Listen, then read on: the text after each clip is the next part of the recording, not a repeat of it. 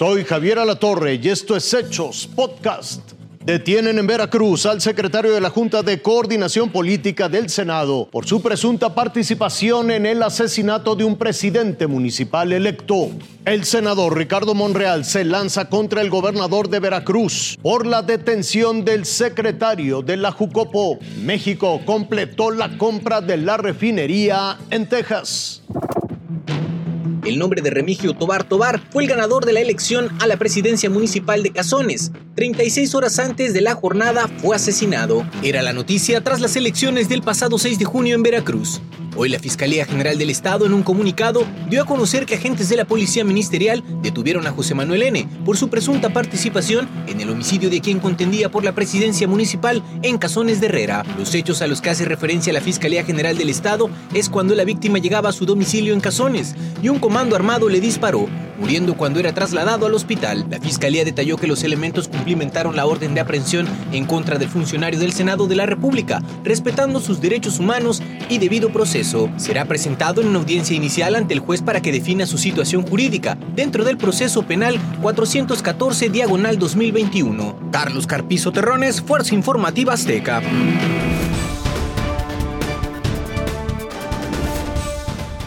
La detención la mañana de este miércoles en Veracruz de José Manuel del Río Virgen, secretario técnico de la Junta de Coordinación Política del Senado, cimbró políticamente a la Cámara Alta. El senador Ricardo Monreal, coordinador de los senadores de Morena, de inmediato respondió que se trata de una acción ilegal derivada del abuso de poder que se vive en ese estado, entidad que es gobernada por el también morenista Cuitagua García Jiménez. Se trata de una detención alejada del principio de legalidad, maquinada, inventada construida artificialmente lo cual se demostrará en su momento y se demostrará el abuso del poder. Lamentablemente esto se inscribe en un momento trágico de la vida política de ese Estado, en el que la persecución política, la maquinación de delitos y las acusaciones infundadas son muy, muy frecuentes.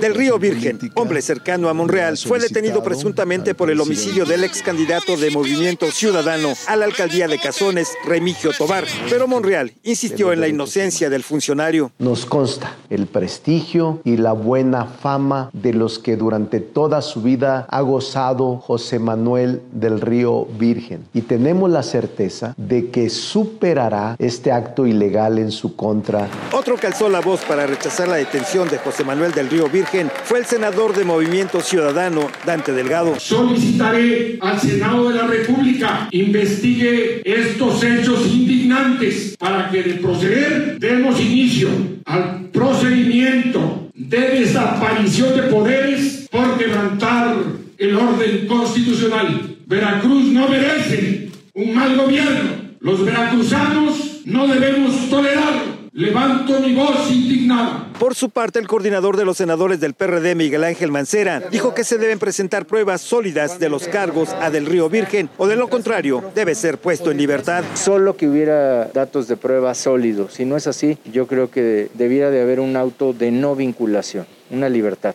para el compañero. Por su parte, la presidenta del Senado, Olga Sánchez Cordero, en sus redes sociales señaló que garantizar la presunción de inocencia y el debido proceso es deber de todas las autoridades de procuración la impartición de justicia. Por lo pronto, en el Senado se analizan los siguientes pasos a seguir para frenar los atropellos a la ley. En el caso de José Manuel del Río Virgen, Gerardo Segura, Fuerza Informativa Azteca.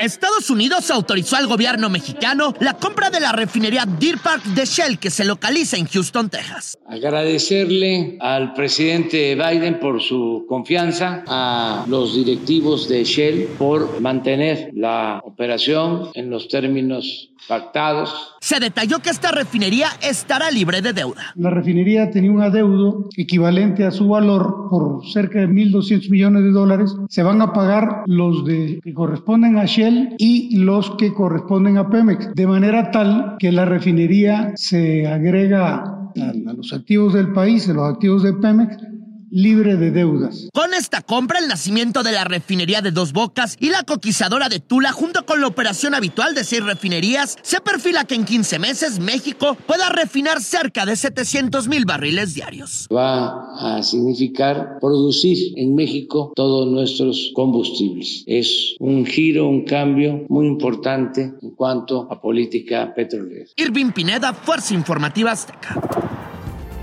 Esto fue Hechos Podcast.